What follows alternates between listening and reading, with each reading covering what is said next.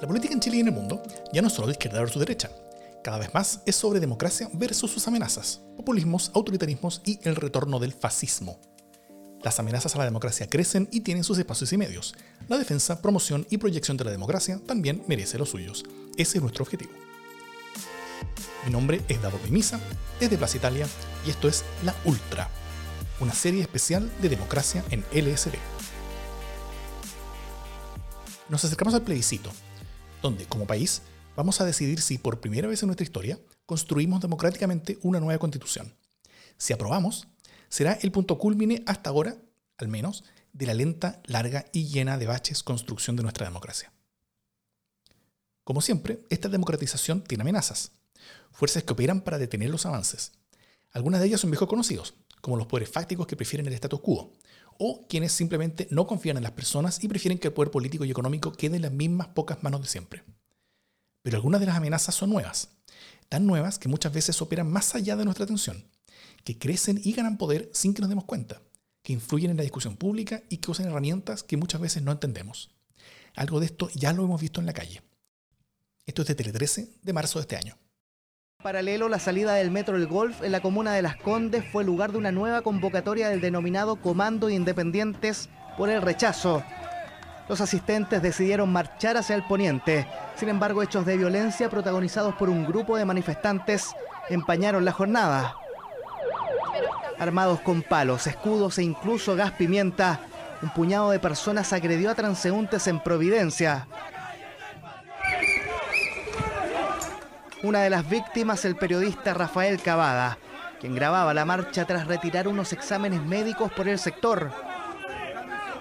En sus redes sociales, así narró el hecho. Lo que yo vi en esa esquina fue gente que andaba ejerciendo violencia sobre otros, no solo sobre mí. Golpearon a gente que estaba grabando, golpearon a gente que intentó defenderme, golpearon a todo aquel que ellos pensaban que era su rival. Hechos violentos en la marcha por el rechazo que fueron condenados transversalmente. Muchos nos sorprendimos cuando vimos estas imágenes. ¿De dónde vienen estos grupos organizados? Porque no solamente tienen armas, sino que también tienen un relato y tienen una forma de amenazar. Ahora un ejemplo de eso y tal vez reconozcan a algunos de estos personajes.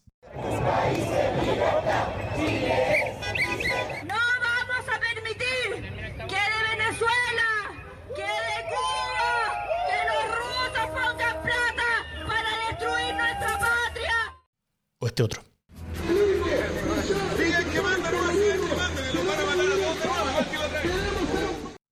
Con un equipo nos propusimos investigar. Y lo que podemos adelantar es que lo que hemos visto hasta ahora en la calle es solamente la punta del iceberg. La intención de esta serie limitada de podcast, que llamamos La Ultra, será explorar algunas de estas nuevas amenazas. Tratar de entender el trozo del iceberg que está debajo del agua. Entender un poco más sobre cómo funcionan, cómo crecen y cómo influyen en la discusión nacional. Después de todo, Democracia en el SD nació justamente porque la democracia está amenazada y creemos necesario conocer un poco mejor algunas de estas vanguardias de esa amenaza que pululan en rincones oscuros de Internet. Por ahora, nos enfocaremos en la ultraderecha que opera particularmente vía YouTube. Vamos a intentar sacar a la luz las herramientas que utilizan, entender sus objetivos y metodologías, analizar cómo se organizan y funcionan, y develar cómo son capaces de influenciar políticamente a la población. Lo que no queremos hacer es ayudar a difundirlos y hacerlos más conocidos. Así que personas que ya están en el mainstream y que salgan o hayan aparecido consistentemente en medios serios serán nombrados, pero quienes solamente existen en estas zonas oscuras de Internet no los vamos a difundir. Sobre la Ultra no vamos a tratar de hacer una descripción exhaustiva, ni un estudio académico, ni una investigación periodística. Va a ser una simple introducción en algunos capítulos para llegar a tener una luz sobre lo que estamos hablando. ¿Para qué? Para poder identificar cuándo y cómo esta ultra está influenciando el discurso público para poder minimizar ese impacto. En parte, y lo vamos a ver en detalle, porque esparcen mentiras y tuercen la realidad. Hacen que el voto de las personas sea menos o peor informado. Y eso es importante porque el voto informado es uno de los derechos básicos constitutivos de una democracia. La mentira políticamente intencionada no solamente tuerce resultados, sino que también daña a la democracia misma. Y a veces van más allá que solamente esparcir mentiras. También crean realidades paralelas y construyen caminos de radicalización para que personas normales se transformen en, radicales que pueden llegar a ser peligrosos e incluso violentos. En Chile esto es un incipiente, pero veremos algo de lo que ocurrió en otras latitudes, eh, donde el problema es mucho mayor y marca también la dirección en la que podríamos avanzar si es que no hacemos nada al respecto aquí. En Chile, por ejemplo, ya hemos visto operar algunos de estos grupos en la elección presidencial de 2017, sobre todo vía WhatsApp, Facebook y Twitter. También en casos como las contratomas de las municipalidades de la Araucanía en agosto de este año, donde WhatsApp fue protagonista también. Eh, y exploraremos también otras veces donde la influencia de estos grupos extremos organizados ha terminado incluso modificando la política del Estado de Chile. Eso en un par de capítulos más. La urgencia detrás de esta serie de podcast está en que hoy vamos a ver operar a estos grupos con mucha fuerza en torno al plebiscito. Todos ellos van a querer que el rechazo aumente su votación, lo cual es muy válido, pero también que el proceso sea delegitimado completo por el mayor número posible de personas. Y eso es más complejo. ¿eh? Van a inventar y van a esparcir mentiras y desplegarán a personas, generalmente hombres jóvenes, radicalizadas, para influir con malas artes en la decisión democrática. Y eso puede ser peligroso. Así que, bueno, habiendo introducido el tema, entremos en materia. ¿A qué nos referimos con la ultra en YouTube? Tal vez cuando escuchen ese concepto, muchos de ustedes pueden pensar en algo más o menos como esto. Queremos invitar a Alberto Plaza desde Estados Unidos, queremos invitar a Checho Irane y queremos invitar a José Antonio Alcázar. ¡No lo puedo creer! Para, para, para, para, para, para, para, ¡Qué bueno! No. Esto es la historia. Videos como estos, con personas públicamente reconocibles, son muchos y son conocidos. ¿ah? Son personajes que navegan en el mainstream de las comunicaciones, ya sea a través de la política como Cast, de las comunicaciones como Chichirane, que navegaron por la televisión por años como Patricia Maldonado, o que hoy se han transformado en una especie de protagonistas del friquerío como Alberto Plaza. Pero no, no nos referimos principalmente a ellos. Queremos ir algunos pasos más allá meternos más todavía al agujero ultra, hacia canales hechos por personajes menos conocidos, que aún así son seguidos por miles o a veces decenas de miles de personas, que hacen programas varias veces a la semana o hasta todos los días. Vamos a partir por un ejemplo de lo que estamos hablando. El siguiente es un breve trozo representativo de uno de estos programas, donde nos cuentan sobre una conspiración, sobre algo que habría ocurrido poco después del levantamiento social de octubre. Spoiler alert, nada de lo que van a escuchar ocurrió realmente. Y si se dan cuenta en cómo se describen los hechos, van a ver por qué. Lo que no queremos hacer es darles publicidad a estos grupos.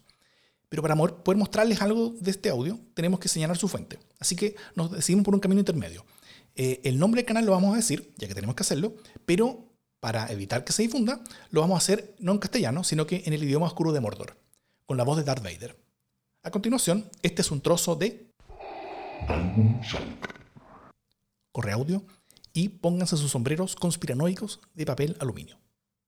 El día de hoy tengo información totalmente relevante para ustedes y que lo más probable no lo vean ni lo escuchen en ninguna otra parte. Lamentablemente, como ya lo hemos dicho varias veces, los medios, los medios masivos, como lo pueden ser los canales de televisión abierta o los mismos periódicos, la radio, obvia muchos temas por una editorial que está en base a una agenda hegemónica de izquierda. Entonces hay muchas cosas que no se hablan fuentes independientes, de medios independientes norteamericanos, sacaron una, noticia que para mí es muy importante, la cual fue llegado eh, por medio de un mail. Obviamente todo esto es posible o probable, no hay nada concreto aún, pero creo que es interesante de conversarlo, al menos informarlo y que cada uno saque sus conclusiones. A 12 días del mal llamado estallido social en Chile, 12 días después del primer día que sale estos chicos a saltar el torniquete y al día siguiente se empiezan a quemar las estaciones del metro. 12 días después, Sebastián Piñera recibe una llamada telefónica. Dicha llamada es hecha por George Soros, exacto, el magnate, lo cual hizo cambiar completamente la estrategia de Sebastián Piñera y sus ministros a la hora de enfrentar dicha revuelta. Este video inicial es un buen ejemplo porque tiene de todo. Señala que los medios masivos no te dirán esto porque no quieren informarte, ¿no es cierto? Esto es clave para reforzar la idea que existe una verdad de la que ciertos poderosos intentan mantenerte alejado. Eh, solo convenciéndote de eso van a poder llevarte a que termines creyendo una verdad alternativa. En este caso, los medios serían de izquierda y la verdad oculta es una que le convendría a esta derecha dura, ¿no es cierto? Los dueños de Mercurio, la tercera, Canal 13, Megavisión al menos, probablemente se van a sorprender de escuchar esto. También dice que fuentes independientes de medios norteamericanos que llegaron por mail, que todo esto es posible, probable, nada concreto, que es importante informarlo y que cada uno saque sus propias conclusiones. Finalmente afirma que Piñera recibe una llamada, pero no sabemos qué se discutió. En resumen, el autor del video recibió un mail con información que nadie ha verificado sobre una llamada que no sabemos si ocurrió y sobre la que no tenemos ninguna idea sobre el contenido. Pero con todas las relaciones, se espera que cada uno llene con sus propios prejuicios el contenido de esta supuesta llamada.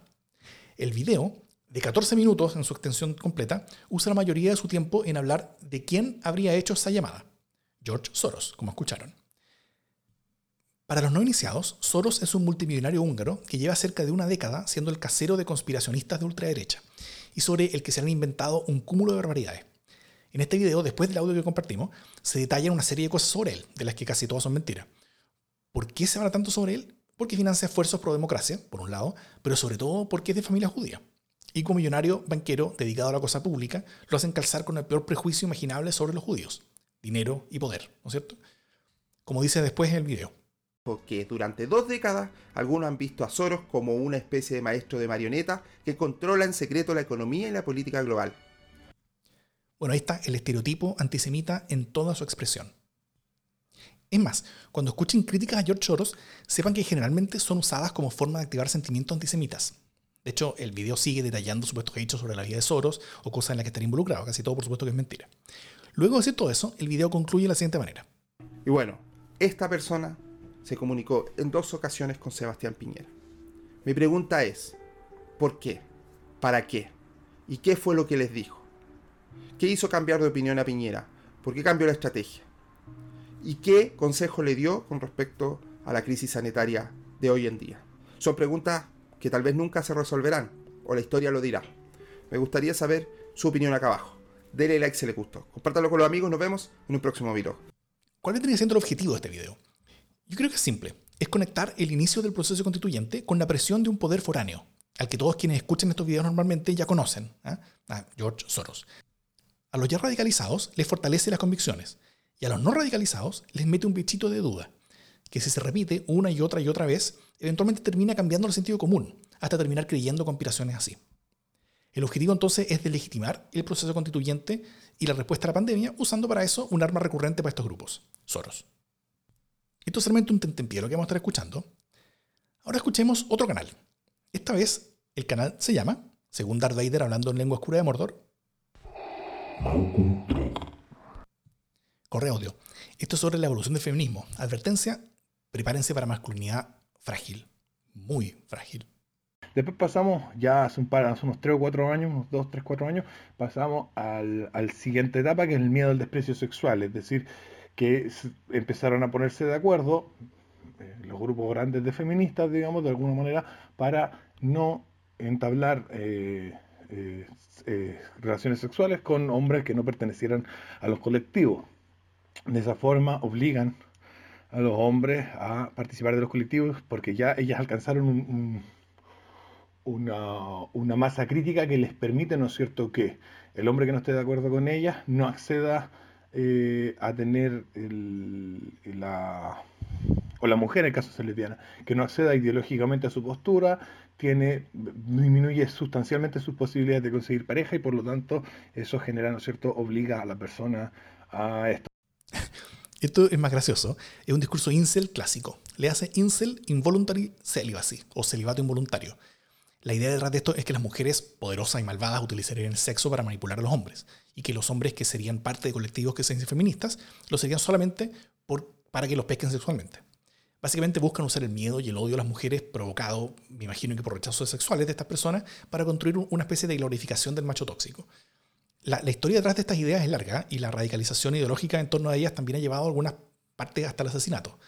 Eh, ¿Cómo esto generalmente se logra? Y lo vamos a ver un poco más en detalle en próximos capítulos. A partir de la construcción de comunidades de personas que piensan similarmente o que van radicalizándose como grupo de poco, generalmente. Una de las gracias y peligros de Internet es que uno siempre va a encontrar grupos con los que uno puede tener similitudes y donde va a poder eh, construir sentido de pertenencia. Eso vale tanto para los fanáticos de construir naves de Star Wars con Legos, como para los bronies que se visten de mi pequeño pony, y también para quienes sienten ser rechazados sexualmente y que ven en este odio a las mujeres un vehículo para redirigir sus frustraciones culpando, culpándolas a ellas básicamente, eh, culpándolas a, las mujeres como grupo. Otros de estos grupos de personas similares entre sí son grupos políticos, lo que es perfectamente normal. Las personas suelen agruparse entre quienes comparten ideas, símbolos, historia incluso etiquetas comunes que usan para identificar su pertenencia política. Yo, por ejemplo, me defino liberal igualitario, lo que me ubica cerca del centro político si vemos la política entre izquierda y derecha y en el extremo democrático si vemos la política entre democracia y autoritarismo, por ejemplo. Entonces yo suelo juntarme con personas que piensan más o menos parecido a mí, como yo creo que muchos lo hacemos. Y ese también es para la ultra. En la revisión de los canales y grupos que hemos estado realizando, hemos identificado varias ideas políticas diferenciables. Para facilitar el análisis, los clasificamos en cuatro grupos distintos, cada uno de ellos con sus propias organizaciones, canales de YouTube y personajes. Vamos a ver breves ejemplos de cada uno. Eh, están por un lado los ultraconservadores, están los austrolibertarios, están los nacionalistas libertarios y los ya lisa fascistas. Para ver y también escuchar eh, algunos de estos ejemplos y tener una mejor idea sobre de qué estamos hablando en cada una de estas ideas políticas que hablamos, invitamos al doctor en ciencia política de la University College de Londres y académico de la Escuela de Gobierno de la Universidad Adolfo Ibáñez, Cristóbal Belolio, quien acaba de publicar el libro Cartografía del Liberalismo, donde él explica varias de las discusiones paralelas que existen dentro del mundo del liberalismo, que definen a familias dentro de ese mundo, y al menos un par de esas ideologías que vemos en esta ultra son especie de radicalizaciones de alguna de esas familias, de, de la gran familia liberal, como dice Cristóbal. Hola Cristóbal, ¿cómo estás? ¿Qué tal, Davor? Un gusto estar acá. Oye, me gustaría escuchar contigo pequeños pedazos que pueden ilustrar algo de esta idea política extrema para que eh, poder conversar algo de ellos y tener alguna cierta idea sobre de dónde vienen, qué la caracteriza y cómo pueden ser peligrosas para la democracia en sus versiones más extremas, como las que vamos a estar revisando. A ver.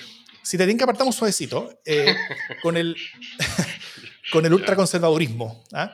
Vamos con un audio de una de las principales personajes de ese mundo, cuyo nombre sí diré porque ha estado en medios tradicionales por mucho tiempo, que es la, María Teresa Marinovich, en un discurso que yo creo que te va a resultar algo conocido. Esto es del canal Escuchemos. Queridos compatriotas, son tantos y tan graves los problemas que tenemos que pienso que es urgente la necesidad de pensar qué podemos hacer ¿Qué haremos si los delincuentes vuelven a tomarse el país como el 18 de octubre? ¿Qué derechos vamos a exigir si no se descubre luego una vacuna o un tratamiento para este virus maldito que nos tiene encerrados? No es fácil. Tenemos un gran obstáculo que es la clase política y es ella, no nosotros, la que tiene el poder para frenar proyectos de ley, para proponerlos, para manejar los medios de comunicación, para obligarnos a estar encerrados mientras el presidente va a una vinoteca y los diputados, mientras tanto, subiendo fotos a Instagram, mostrando actividades recreativas de cómo se quedan en casa, como si los chilenos tuvieran un sueldo como ellos asegurado y pudieran darse el mismo lujo. No podemos quedarnos de brazos cruzados y seguir actuando como esclavos de estos políticos, porque aunque ellos tengan el poder, nosotros somos mayoría. Y no estoy hablando de derecha o izquierda, estoy hablando de los que queremos trabajar y vivir en paz, sin tener a los gobiernos, a los parlamentarios, a funcionarios públicos, a operadores políticos, hueveando, perdónenme la ordinariedad, tomando decisiones por nosotros. Como... ¡Wow! es populismo puro y duro, ¿ah? Me llamó la atención, me llamó la atención que eh, insistiera tanto en que el problema eran los políticos y no la izquierda, que sería lo que uno esperaría de una visión más ideologizada, ¿cierto? José Antonio Caz siempre incluye la izquierda, la izquierda es la mala. Eh, y es, lo que, es, lo que hace que él, de alguna manera, para, para él todavía la, la, distinción clásica siga siendo vigente. Pero aquí incluso ella no se hace cargo de esa distinción. La distinción es los políticos corruptos eh, ignorantes y nosotros, el pueblo Y el Estado, como el, la construcción del, del burócrata hay acá también, Exactamente, sí. Entonces hay, hay tal vez esta, esta construcción ideológica como nosotros contra ellos, eh, antiestatal tal vez, pero que está como detrás de un discurso más ideológicamente puro eh, de comete, comete, comete, comete, yo creo, la, mm, lo que ocurre en todas las mentalidades maniqueas la, incapacidad de reconocer la complejidad del mundo eh, y las distintas dimensiones en las cuales lo que pasó el 18 de octubre se puede interpretar, incluso aunque tú seas un detractor a las hipótesis más plausibles al respecto, em, porque crees que Chile en verdad progresó, porque puedes tener muchos argumentos muy plausibles al respecto. Em, pero no reconocer de alguna manera, o sea, hasta Patricio Melero lo hizo, reconoció que el, modelo en el cual habían ellos eh, invertido, confiado, sencillamente no había tomado arraigo en los chilenos. Pero bueno, me, llama la atención esa, ausencia de complejidad. Mm. O sea, no me llama la atención, pero me, lo, destaco dentro de una constante del discurso. Claro. Em, más en general, ¿cómo tú definirías el ultraconservadurismo? O sea, el, conservadurismo llamado, o sea, llevado a un, a, un extremo de ser lo más conservador es que, eso yo, es que eso yo no sé si fue conservadurismo. Ahí yo escuché populismo. No escuché la palabra tradición. No escuché la palabra patria. Esa la vamos a escuchar en siguientes ejemplos. Bueno, em, no, escuché, no escuché la dimensión religiosa. Evidentemente, la apelación a un orden moral objetivo también importa, y ella no habló tanto de inmoralidad como, como que era casi como que estos imbéciles de los políticos, eh, más, que un pecado, más, que una cuestión más, más, No vi mucho eso, y eso que la tele es bastante religiosa, pero no vi una alocución muy religiosa. En Chile, en Chile probablemente lo único que harían esa alocución sería los evangélicos. Pero como la tele es cuica y es católica, no, no, no va a hacer esa, no va a cometer esa ordinariedad. Eh, pero, pero no vi tanto de conservadurismo. ¿eh? No había Burke, no había Burke en ese... No, conservadurismo sería, no sé, pues alguien diciendo, bueno, la tradición constitucional de Chile es... Eh, acumula una sabiduría muy importante, ¿cachai? Esto va a ser borrón y cuenta nueva, puta, expone a los pueblos a cambios que terminan mal, weón, no sé, haría una alusión a Robespierre. ¿Cachai? Eso, es lo que yo entendería como conservadurismo en esta discusión, en la más constituyente. Este discurso populista en estas... Eh en, estos términos, como lo escuchamos, ¿cómo, eh, ¿cómo podría llegar a ser como una amenaza a la democracia llevado eh, como al, al, poder o en su extremo? No, no, no, sé si es antidemocrática. Tengo ciertas dudas de si es antipluralista. Creo que hay, hay populismos menos y más pluralistas que otros. Eh, pero sí creo que es una amenaza para lo que nosotros llamamos democracia liberal. El constitucionalismo liberal que, que, que, media entre el individuo y, el, y, el, y la toma de decisiones eh, hoy día es una, es una proposición liberal que gran parte de los populistas se quieren echar, pues, la mediación, la intermediación. Incluso las fantasías más sofisticadas de la democracia liberal, que son las de democracia deliberativa, eh, también se van cortadas con, con la arremetida populista, porque no hay deliberación necesariamente. Si te parece, vamos al siguiente. Ahora vamos a ir tomando la, la idea de eh, de algunas de estas cosas que tú tocas en, tu último libro, eh, sobre algunos de estos grandes debates del liberalismo, y vamos a entrar a escuchar unos ejemplos de austrolibertarianismo, donde, o, libertarianismo duro, digamos, donde quizás la figura más conocida en Chile es Axel Kaiser, pero desde ahí hacia esa dirección hay hartas más personas también. Tal vez escuchemos primero un, pequeño eh, audio de Axel donde habla algo sobre sus ideas en un foro donde, si no me equivoco, estabas tú presente. Eso significa que en una sociedad libre los proyectos individuales deben ser respetados y no pueden ser truncados por la coacción estatal, a menos de que afecten el desarrollo de iguales proyectos individuales por parte de otros. Y eso, como bien dice James Buchanan, no es compatible con, desde el Estado, imponer fines colectivos, por ejemplo, una determinada redistribución de la riqueza. Si tú estableces que una sociedad justa es aquella basada en el respeto de los proyectos de vida de las personas, los resultados que se sigan de ahí no pueden ser injustos. Vamos, vamos con otro ejemplo rápidamente de otro personaje del mundo autolibertario, un audio más cortito, también del canal Es porque los políticos prefieren obtener el dinero para administrarlo ellos y disfrazarlo de justicia social a que la gente se beneficie directamente del crecimiento económico sin depender de sus ayudas. Ahora bien, aun si los estudios no fueran concluyentes sobre la relación entre el nivel impositivo y el crecimiento económico, la lógica no falla. ¿O acaso a usted le gustaría que el Estado, sin mover un dedo, se lleve casi un tercio de lo que usted produce? Piense lo siguiente, los bajos impuestos incentivan la inversión, el emprendimiento y la creatividad empresarial. Al existir mayor actividad empresarial, hay mayores niveles de producción y ventas y se generan más empleos. Si se generan más empleos, hay menos pobreza, completándose de esta manera el círculo virtuoso. Esta es la mano invisible del mercado en acción. Estas son ideas un poco más reconocibles, ¿no? Es como clásico libertarianismo. El libertarianismo. Claro. Sí. El libertarianismo considera que el principal objetivo del Estado es hacer cumplir los contratos. Mm. Contratos entre individuos, ¿cachai? Para ver hacia algunas cosas que el Estado mínimo puede hacer, además, como finalmente generar agencias de seguridad que seguramente deberían una fuerza armada, pero no mucho más que eso. Y estas ideas en sus versiones más extremas, ¿qué tipo de amenaza o peligro pueden ser para la democracia, tú crees? Creo que, que tienen poca atracción electoral, weón. Sí, es mi impresión. He visto, he visto pocas figuras libertarias eh, con un discurso como el que acabamos de escuchar que sean exitosas electoralmente, por lo menos en Chile. Me, encantaría que Axel se presentara a la constituyente, eh, por último el distrito 11, que es donde me imagino que tendrá una importante fanaticada, eh, pero me gustaría que, viéramos cuánta fuerza electoral tienen. Oye, eh, no sé si estarás de acuerdo conmigo, pero estas ideas desde el libertarianismo, que son ideas con las que siempre hemos convivido, Sí. eh, en los últimos años mucha gente que cree en estas cosas se ha ido convirtiendo en otra cosa. ¿ah? Eh, progresivamente se han ido pasando como al, al- al menos hacia la puerta de entrada a ideas un poco más nacionalistas, identitarias. No sé si estarás de Sí. acuerdo conmigo. Sí, de Tanto acuerdo. en otras partes del mundo como acá también en Chile.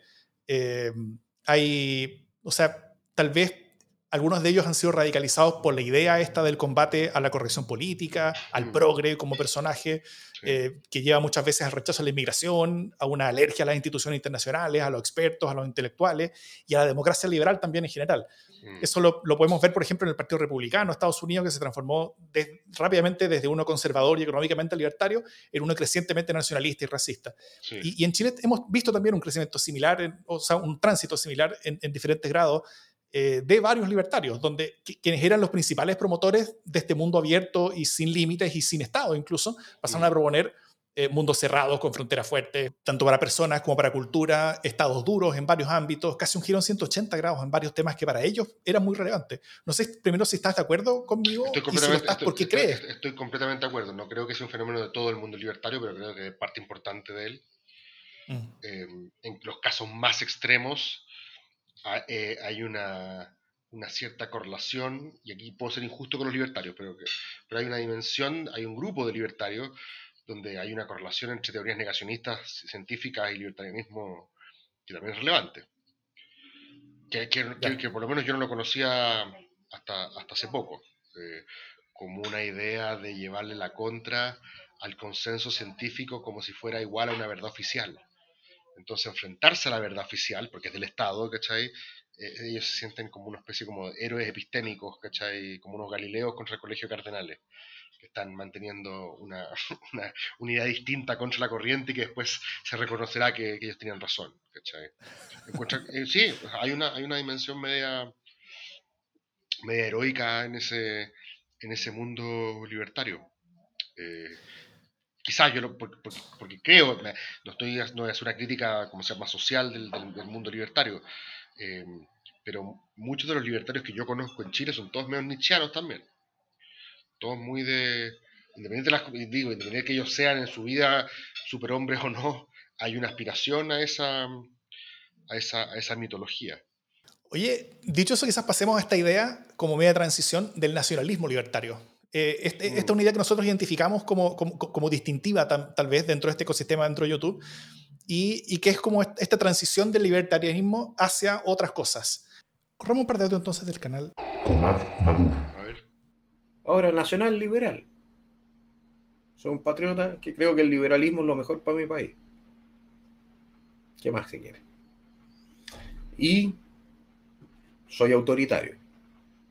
En aquellos campos que son necesariamente que requieren de autoridad. Son la justicia, evidentemente, son el orden público, evidentemente, que es la defensa. El resto que la gente haga lo que quiera, se quieren poner fleco, no es problema mío. Sigamos el artículo, porque aquí hay una serie de puntos que la verdad es que nos muestran el nivel de falta de carácter, el nivel de falta de voluntad de parte del gobierno de hacer lo necesario para restaurar el imperio de la ley. Ya estamos hablando de hacer lo necesario. Eso significa agarrar a la gente que está disparando en Coyipulli, que le está disparando a la fuerza pública, y reventarlos y secarlos a balazos si no se entregan y no entregan sus armas. Eso es lo que tiene que hacer el Estado, eso es lo que hace cualquier gobierno de un país que no tiene, que no sufre bajo un Estado fallido, bajo un Estado al cual le robaron toda la testosterona, donde les robaron los cocos, los castraron de a uno. Oye, qué sufrimiento. Eh, no, eso me parece ya más clásico. Uno podría pensar que parte del autoritarismo tiene que ver con defender justamente a, quienes tienen propiedad. Eh, en, lo nacionalista, por así decirlo, no lo vi de forma expresada tan clara, pero sí vi la necesidad de, de resguardar la propiedad, básicamente. Sí. Que es el origen del Estado. Entonces exigirle al Estado, decirle fallido porque no cumple eso, eh, en un caso muy específico, evidentemente una exageración, em, pero es exigirle al Estado que haga lo que prometió hacer desde los tiempos de John Locke. O sea, el Estado está para defender la vida, la propiedad, la vida, la libertad y la propiedad de las personas. De algunas personas, porque, están, porque también está llamando a matar a, otros. De las personas que tenían propiedad, de, las personas que tenían propiedad, evidentemente. Eh, pero por eso se le llamó originalmente un Estado gendarme, como la, idea de la función más bien policial, de, eh, la ampliación del sufragio fue la que cambió la manera en la que el liberalismo se empezó a relacionar con la gente sin, sin propiedad, pero era muy natural que fuese originalmente la filosofía de la burguesía propietaria. Entonces tú dices que, que, esta idea de discurso del, del autoidentificado como nacionalismo libertario o de alguna otra manera así, sería eh, como, una, como retrotraerse a cierta forma de cómo los las sociedades de tal vez la primera mitad del siglo XIX, en el caso de Chile, eh, entendían su relación con el Estado y su relación con, con, la economía y su relación con el resto de los chilenos también. Y, sí, y, se conecta con el origen del liberalismo también. Mm. Uno tiene que reconocer esas, esas pulsiones en su propia tradición. Se conecta con el liberalismo también. Por eso el gallo al principio, a su manera de ver la vida, lo que él decía es, el, es que yo soy liberal, pero al mismo tiempo autoritario para él no le genera una disonancia cognitiva. Mm. Porque él considera que la función principal del liberalismo es proteger la propiedad y si hay que imponer mano dura para hacerlo, eso estará justificado. no hay disonancia cognitiva en ese discurso como lo ve él. Si te parece, vamos al último caso, que es el último grupo que nosotros identificamos. la cagó, esto es como entomología. Más que una ¿Te imaginas en qué dirección estamos avanzando? Eh, esto es lo que ya nosotros llamamos fascismo, simplemente, y son grupos que se, que se describen a sí mismos como, como nacionalistas. ¿eh? Vamos entonces con el audio del canal. Hoy vivimos la victoria del, del, usurero, del banquero, que es la victoria de la negociación colectiva. ¿ya? Entonces, eh, todo es negociable. No, señores, no todo es negociable. Los ideales, los principios y la patria no se negocian. No hay nada que hablar. Nuestra visión nacionalista inmediatamente nos dice que nosotros tenemos que propender al engrandecimiento y al crecimiento de la nación. Por eso nosotros creemos que el ideal será siempre la familia biológica, padre, madre, hijos. Pero también entendemos que hay familias extensas, entiéndase, padre, madre, hijos, abuelos, abuelos, nietos. De hecho, yo fui criado mucho tiempo por mis abuelos y también fueron mi familia en su momento. Entonces, ese no es el punto. Lo que sí voy a decir es que no es familia un, par de homosexuales, no por ser homosexuales, sino porque no constituyen el lazo de em, la multiplicación para la nación. Me complica la demografía ese compadre. Dice que su homofobia no tiene nada que ver con eso, sino que es en verdad una cuestión demográfica y pues, demográfica para el engrandecimiento de la nación. Sí, no, maravilloso. En la anterior se me olvidó, ¿cómo se llama?, comentarte, increíble la cantidad de testosterona que le agregó el último audio. ¿ah? Sí. La autoridad como una versión macho, súper, eh, ¿cachai? Hay, hay, hay, mucho de eso. La cantidad de bolas que le puso.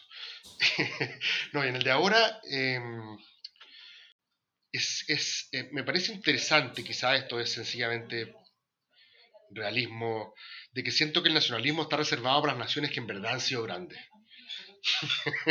como que de alguna manera, lo que voy a hacer puede ser muy polémico, pero como que de alguna manera siento que es cierto, cada uno vive la historia que le toca vivir. Eh, pero ser un nacionalista chileno eh, me parece intelectualmente poco sofisticado.